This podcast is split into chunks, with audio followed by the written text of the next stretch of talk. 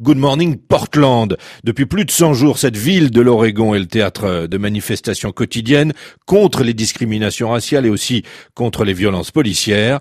Depuis la mort de George Floyd fin mai, tué par un policier blanc, extrême gauche et extrême droite s'affrontent parfois violemment.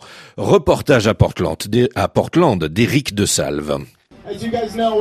La parade pro-Trump commence par un discours énergique de Joey Gibson, le leader des Patriot Prayers, cette milice de suprémacistes blancs de l'Oregon. Je crois en Dieu, je sais que l'esprit de Jay est encore parmi nous, dit-il, en hommage à son camarade Aaron J. Danielson, 39 ans, tué la semaine dernière dans les rues de Portland par un manifestant de la mouvance antifasciste. Ce jour-là, cette milice armée d'extrême droite était venue provoquer les antiracistes à coups de gaz lacrymogène et de tirs de paintball. L'assistance demande 4 ans de plus à la Maison Blanche pour Donald Trump. Beaucoup ici sont venus avec des fusils d'assaut et en tenue camouflage. Tim, lui, s'est contenté d'un pistolet à la ceinture. Ce chasseur de primes tient dans les mains le portrait d'Aaron J. Danielson, qui était son ami.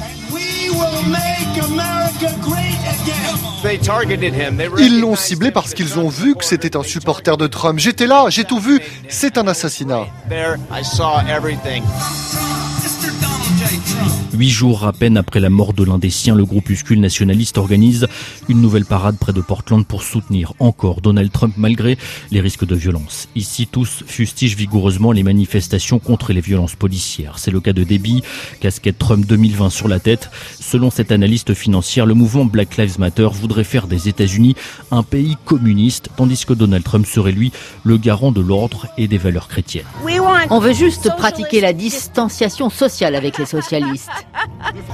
J'ai affronté plusieurs fois les Antifa et Black Lives Matter. Ils sont dans l'erreur. Ils ne comprennent pas ce qu'il se passe. On leur a lavé le cerveau. Je suis triste pour eux.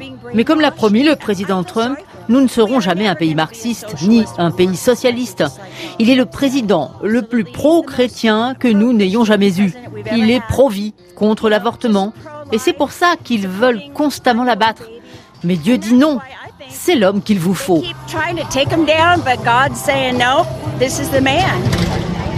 Puis la parade prend la route, une colonne de plusieurs centaines de véhicules, d'énormes pick-up aux moteurs rugissants pour la plupart. Tous flanqués de dizaines de drapeaux Donald Trump. De l'autre côté de la route, certains passants saluent le cortège, d'autres au contraire répondent par des bras d'honneur. Au bout d'une heure, les voitures arrivent à destination, le Capitole, parlement local de l'Oregon dans la ville de Salem. Quelques militants Black Lives Matter sont déjà là. Ils sont rapidement chassés à coups de poing et de battes de baseball par des miliciens d'extrême droite armés, comme ce membre des Patriot Prayers. Ce qu'ils veulent, c'est lancer une guerre raciale. Si le gouvernement ne réagit pas, si nos élus continuent de dire que Black Lives Matter mène des protestations pacifiques, au lieu de dire que ce sont des terroristes, nous courons à la guerre civile. Oui, à la guerre civile. C'est ce qui va se passer.